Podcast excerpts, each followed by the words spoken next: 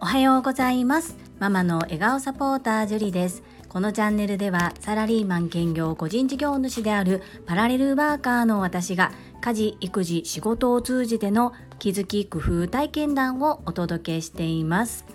さて皆様いかがお過ごしでしょうか？本日は最近起こった出来事を2つお話しさせていただきたいと思います。本題に入る前にお知らせをさせてください。いよいよ今晩ですね。9月2日金曜日夜の8時20時からコラボライブ配信を開催いたします。テーマは夢。ゲストはエンタメ忍者みやゆうさんです。数多くの芸能人の方が事務所に属して活動をされている中エンタメ忍者みやゆうさんは最初から一人で活動をされています。普段私たちが生活している中でなかなか出会えないジャンルの方のお話を聞ける貴重な機会となっております。アーカイブを残す予定にしておりますがお時間許す方はぜひ遊びにいらしてください。対談形式で行うためコメントはあまり拾えないかなと思っていたんですが昨日エンタメ忍者みやゆうさんが告知をしてくださっていてその中でご質問いただければ回答しますのでメッセージお待ちしておりますというふうに告知いただいているのを発見しました。基本的には私からインタビュー形式でいろいろとお話を伺おうと思うのですがいただいたご質問にも回答できる時間を設けたいと思いますのでもし何か聞きたいことなどございましたらお気軽にコメントをいただければ嬉しいです。所要時間はだいたい30分ぐらいをめどとしているのですが場合によっては延長することもございます。どうぞよろしくお願いいたします。そんなこんなで本日のテーマ最近私に起こった出来事です。最後までお付き合いよろしくお願いいたします。お話ししたいことは2つあります。1つ目は良いこと。そして2つ目はちょっと愚痴っぽくなるかもしれないんですがこうずっとモヤモヤしているので一度お話しさせていただきたいと思います。まず1つ目先日1本の電話がかかってきました。出てみるとなんと Google マップの調査をしている方でして Google マップにお店の情報を載せませんかっていうふうに言われたんですね。いやこれ絶対電話番号を間違えてかけ間違えてるというふうに思ってすみませんお電話間違っておられませんかっていうふうにお聞きしたところあれ？ジェリービーンズキッチンさんですよね。代表者の方いらっしゃいませんかって言われたんですね。ジェリービーンズキッチンっていうのは私が開催しているお料理教室の名前なんです。え？え？ってことは私にかけてきたの？って思いましてものすごくびっくりしたんですけれどもそっかなんか情報がいったんだなと思って申し訳ありません。大変嬉しいのですが自宅で細々とやっておりますので結構ですというふうにお断りをさせていただきました。ここで気づいたこと Google マップって割と新しい情報も載っていたりするじゃないですか。それはこういうふうに1店舗1店舗電話をかけて調査をしてそして載せられてるんだなっていうことを電話を受けて初めて知りました。すごいシステムですね、おかげさまでこうかなり最新の情報で私たちは地図を見ることができるので大変ありがたいなと思いつつも突然電話がかかってきたので大変びっくりしました。というお話が一つ。もう一つはちょっと本当に愚痴っぽくなってしまうので大変申し訳ないんですけれども先日次男を学童保育へ迎えに行く時に本当にスコールのような土砂降りの雨になってしまったんですね。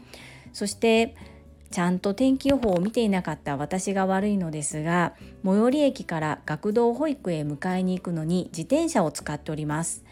レインコートをその日は自転車に積んでいなかったんですそして方向的には最寄り駅自宅そして学童保育というような戦場だったので学童保育へ行く途中に自宅があるような距離感です。で家によるとお迎えが23分遅れるですがこのまま行くともう本当にずっぶ濡れのびっちゃびちゃになってしまうこと分かっている状態だったので電話を1本入れました学童保育に。で事情を説明したところ断られましてでそのまま行きました結果的に私は本当に水も滴るいい女状態で絞れば服は全部水が出てくるぐらいびっちょびちょになって迎えに行って帰ってきたんですけどこれどうなんでしょうか？息子を学童保育に預けて2年と少しですね。そしてその間ルール違反をしたことはありません。自分で言うのも変ですが常習犯ではないので普段から頻繁に約束を破ってる人じゃないという状況ですね。その状態でレインコートを取りに行きたいからお迎えの時間より23分遅れてしまうことを許していただけないかということを断られてしまったんですね。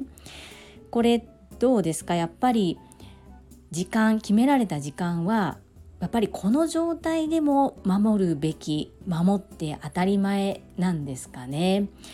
私はね心が狭いのと自分が逆の立場だったらどうぞどうぞレインコートを取りに行ってくださいって言ってしまう人なのでまあね自分の考え方が全てではないですしルールはルールと言われたらそれまでなんですがどうもこの考え方が、まあ、納得いかなかったんでしょうね自分で。もうもやもやもやもやもやもや今もしています。人道的な対応ではないなっていうふうに思ってしまうのはやっぱり私の考え方が浅はかなんでしょうかそれとも心が狭いのでしょうかいろいろとちょっとね自分なりに少し頭を冷やそうと思って23日冷却期間を置いてみたんですがやっぱりねそれでもモヤモヤしちゃうんですよね。ということでお話ししてしまったんですけれども今回のこの教訓はやっぱり他人は変えられないということですよね。ここにつきます。そもそも天気予報をちゃんと見たり雨が降ろうが降らんまいが必ず自転車にレインコートを置いていればこんなモヤモヤすることはなかったわけでそしてもうその学童保育の考え方がもうガッチガチで硬いことはもうだいぶ前から分かっていたはずなのにどこかでこう甘えてしまっていてもしかしたら状況によったらお話をすれば受け入れていただけるかもしれないという甘い考えがあったからこういうふうになってしまったんだなというふうに反省をしております。ということでこれからは毎日レインコートを自転車に積んでおこうと思った出来事でした。いやー厳しいです。これが現実ですね。受け入れなくてはいけません。痛い思いをしたのでこれを反省して糧にして次につなげていきたいと思います。今日は締めっぽい愚痴っぽいお話になってしまって申し訳ありません。最後までご清聴いただきありがとうございました。それでは本日もいただいたコメントを読ませていただきます。第365回感謝次男から越後屋さんへのラブレターコメント返信にお寄せいただいたコメントです。ともちんさんからへ、りんちゃんへ改めてりんちゃん夏休みの38回の配信よく頑張ったね本当にすごいと思います越後屋さんからのご褒美も良かったね。また、りんちゃんの声が聞けること楽しみにしています。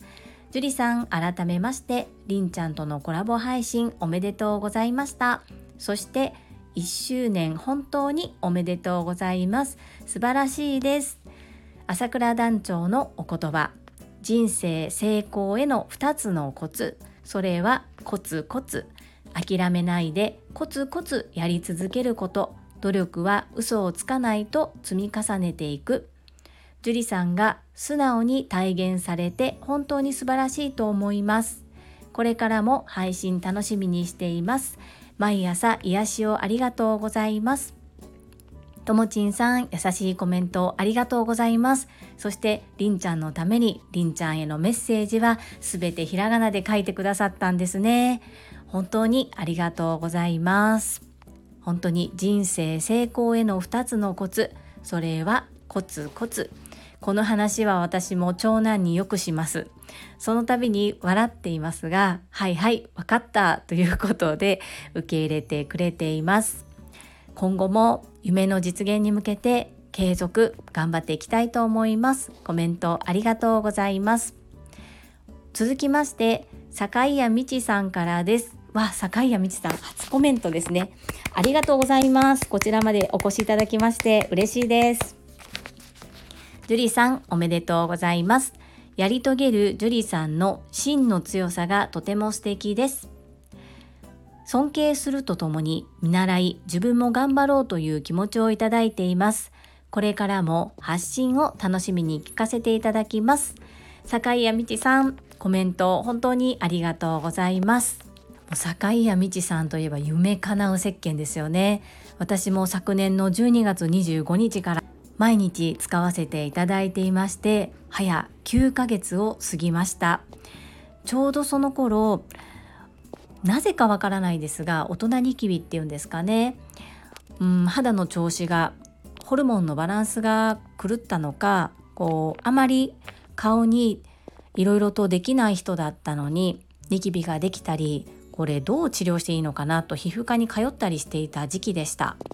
その時に意を決して坂谷道さんの夢かなう石鹸を使い始めたところ本当に嘘のようにみるみる良くなりましてもう今では手放せない石鹸となっております。体に優しい環境にも優しい素敵な石鹸を作っていただきましてありがとうございます。こちらこそ今後ともどうぞよろしくお願いいたします。そして坂井谷道さんのコメントに対して越後屋さんからです。キャー優しさ200%でできている夢かなう石鹸の坂井屋さんではないですか。最近は朝倉先生も話題にされるスタンド FM みんなで応援しましょう。はい越後屋さんコメントありがとうございます。そうですよね朝倉先生もこうね団員の皆さんが今続々とスタンド FM の配信をされていますのでよくスタンド FM のことについて触れてくださいますよね。皆様の応援があるから私たち発信者も頑張れています。本当にいつも応援ありがとうございます。続きまして越後屋さんからです。はじめまして樹里さんのさらなる成長を願う冬これからと申します。次の早口言葉に挑戦願います。I can think of 16 things, but I cannot think of 16 things. 次は韓国語の早口言葉にトジョンハジャ Google 翻訳で私には全くわかりません。まさに知らんけど。冬これからさんはじめまして素敵なコメントありがとうございます越後屋さんのこれは冗談ですね。ほんと楽しいですけど難しい。この早口言葉は高橋明さんが th の発音を一生懸命練習しているという冬これたかさんではなくゆふこれたかさんにお伝えした英語の早口言葉ですね。いやー難しいですね。そしてこの韓国語のトジョンハジャっていうのは挑戦しようっていう意味です。なかなか最近コメントの読みのハードルが上がっております。皆様お手柔らかにどうぞよろしくお願い申し上げます。続きまして越後屋さんからです。知り合いの子が無限ダイナマックスが好き言うとるんやがあれは無限ダイナの進化系なん？あれは進化系ちゃうよ。ジュリリンがジュリタイガーになるんは進化やけど無限ダイナマックスはマックス砲撃つ時の姿なだけやん。そうなんか？ちなみに無限大マックスやねん。無限大なマックスちゃうで。なはいらんねん。そうなんか？うちにこんなおもちゃあったからこれやるで。気に入るかどうか知らんけど。と私の周りには優しい方が多いんです。注意、ユフ殿ではありません。はい、越後屋さん、素敵な会話ありがとうございます。そう、りんちゃんはずっと無限大なマックスって言い続けてるんですが、ながいらないそうで、無限大マックスだそうです。そして無限大マックスのおもちゃ、フィギュアもくださったんです。それも知り合いの方に声かけをしてくださってそれで譲っていただいて我が家に到着したということです。越後屋さん本当にありがとうございました。続きまして福田秀夫さんからです。会員番号17福田秀夫です。りんちゃん嬉しそうですね。さすが越後屋さん稲冬これたかさんですね。ゆふさん冬さんごっちゃになりそうです。知らんけど。この知らんけど最近めちゃめちゃ流行ってますね。嬉しいな。365回配信素晴らしいですね。ジュリさんのスタイフはリラックスしながら聞けるのでサンタモニカのカフェにいるかのようです。あ行ったことないけど。会員番号17番福田秀夫さんありがとうございます。確かに私も行ったことないですがサンタモニカのカフェって言われるとなんとなくこう爽やかなすがすがしいイメージがあります。私も行ったことないけど。アンニョン。続きましてインタビュアーうなみいくよ。元局アナウンサーさんからです。ジュリさんおめでとうございます。メッセージ遅れちゃってごめんなさい。本当に素晴らしいです。パチパチパチ。これからのますますの樹里さんの活躍を応援しています。うなみ姫コメントありがとうございます。全然遅れても嬉しいです。本当にありがとうございます。そして、なんと、うなみ姫と一緒にオンライン版 TSL 第7期を受講できるなんて夢にも思っていなかったので、とっても楽しみにしています。私は初めてなので、右も左もわかりませんが、またいろいろと教えていただきたいと思います。どうぞよろしくお願いいたします。続きまして第366回親子対談中1長男との初コラボ配信コメント返信にお寄せいただいたコメントです。中島みゆきさんからです。樹里さん、1周年おめでとうございます。くす玉、クラッカー、くす玉、クラッカー。素晴らしいですね。尊敬します。私も毎日配信100回経験があるのでどれだけ大変なのかよくわかります。いや私は366回続けていないからその3倍の大変さを想像できます。そんな母の頑張りを間近で見ていた流星くんからの共演プレゼント最高ですね。そして流星くんの声がめちゃ素敵。樹里さんやりんくんの口調と同じなところに温かいものを感じました。9月スタート日私にとっても素敵なプレゼントをいただきありがとうございました。中島みゆきさんいつも優しいコメントをいただきましてありがとうございます。そして毎日配信100回経験があるのですね。私もそうですね。100回までの方が100回を超えてからよりもなかなかしんどかったようなイメージがあります。そうなんですね。中島みゆきさんもすごいですね。やっぱり続けることって本当に大変だというのを実感しております。そして流星くん声がめちゃめちゃ素敵って言っていただいてますが。はい本当にありがとうございます。中島みゆきさんありがとうございます。流星でした。続きまして英語学習者と世界をつなぐキューピット英会話講師高橋明さんからです。樹里さん流星くんおはようございます。洋風の食べ物矢印キムチ。ごめんね。ツボにはまりました。これ私もです。めちゃめちゃ笑いました。また出てくれるかな？の答えは無意識にいいともを期待してしまう自分にジェネレーションギャップを感じました。高橋明さん私も同じです。かっこいい声を聞かせてくれてありがとうございます。ぜひ今度はりんちゃんも3人で親子コラボ聞きたいです。フグに樹里さんからのメッセージを聞かせました。読ませた時も喜んでいましたが声で聞くとまた一層嬉しかったみたいで樹里さんのコメントに「はい」や「ありがとうございます」など相槌を打ちながら聞いていましたお心遣いありがとうございます高橋明さんコメントありがとうございます。実はですね流星は収録する時にりんちゃんに一緒に追ってっていう風に声かけをしてました。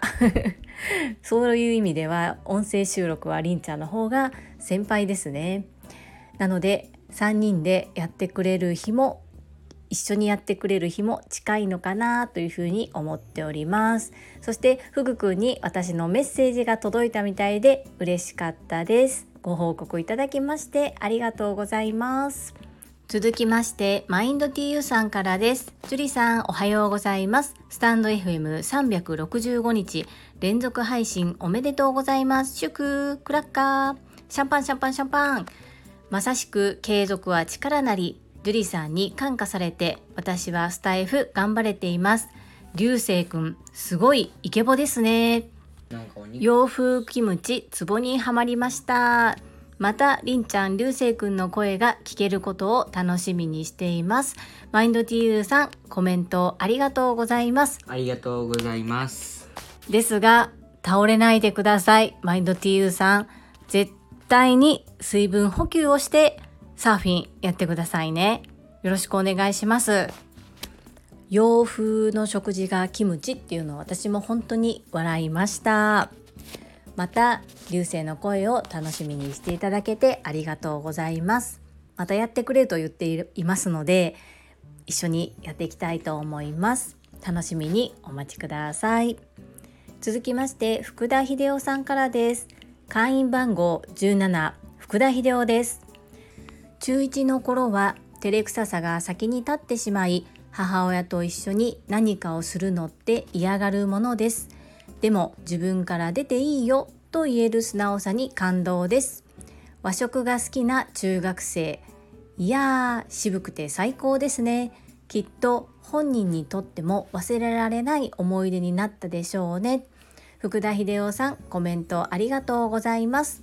どうやらうちの長男はまだその母親と何かをすることに対して照れくさいとか嫌っていう気持ちはあんまりないみたいですね。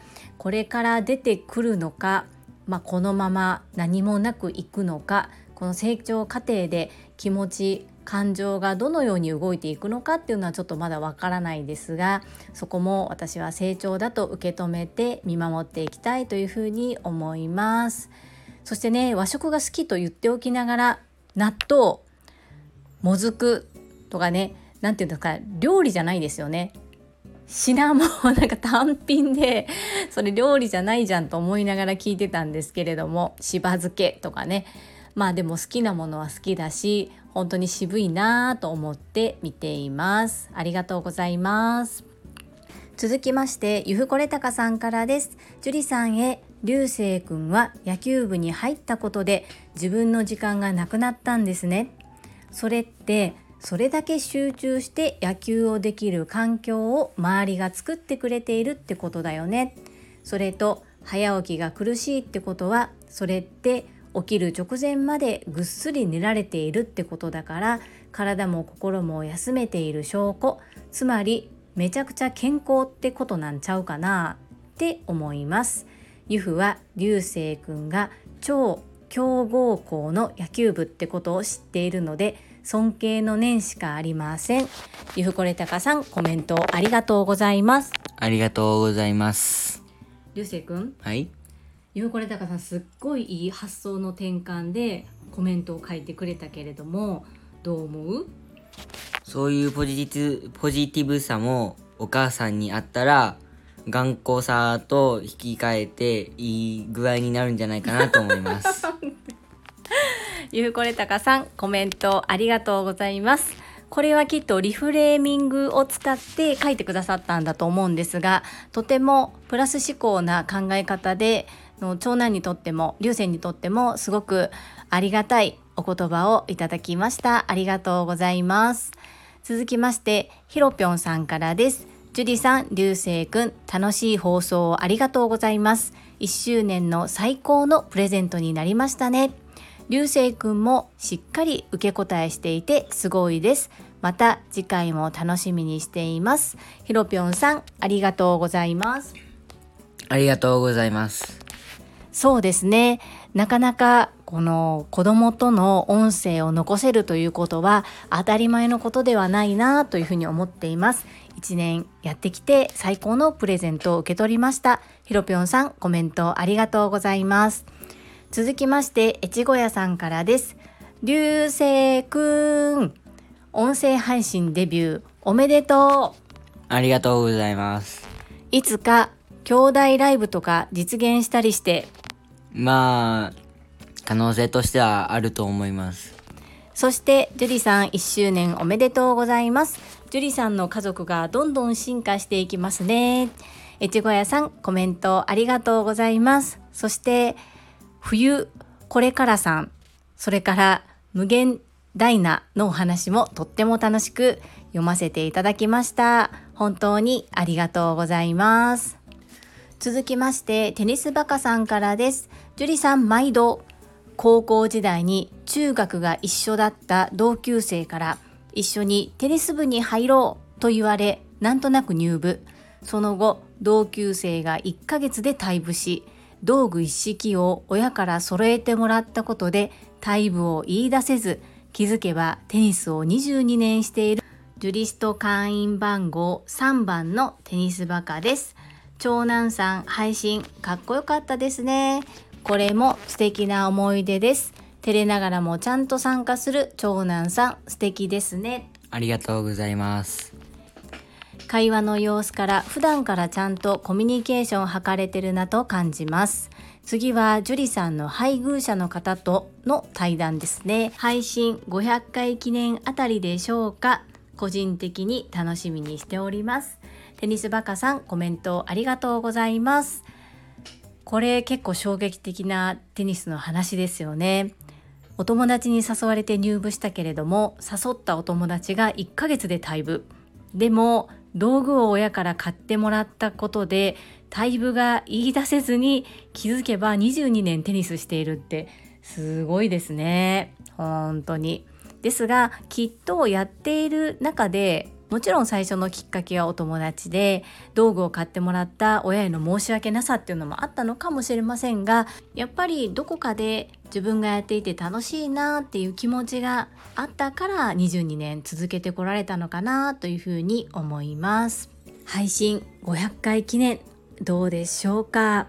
そうですね。個人的にはそのあたりには Voicy のパーソナリティになっていたいなっていう感じです。1周年でパーンと乗り換えられたらめちゃめちゃかっこよかったんですがそこはちょっと願い叶わずそしてこれは審査されるものでありますので選んでいただける人になるための修行をこれからも積んでいきたいというふうに思っております。皆様本日もたくさんのいいねやコメントをいただきまして本当にありがとうございます。とっても嬉しいです。そして感謝申し上げます。最後に一つお知らせをさせてください。タレントのエンタメ忍者みやゆうさんの公式 YouTube チャンネルにて私の主催するお料理教室ジェリービーンズキッチンのオンラインレッスンの模様が公開されております。動画は約10分程度で授業紹介、自己紹介もご覧いただける内容となっております。概要欄にリンクを貼らせていただきますので、ぜひご覧くださいませ。それでは本日夜の8時、20時に皆様のお越しをお待ちしております。ぜひ遊びにいらしてください。よろしくお願いいたします。ママの笑顔サポータージュリでした。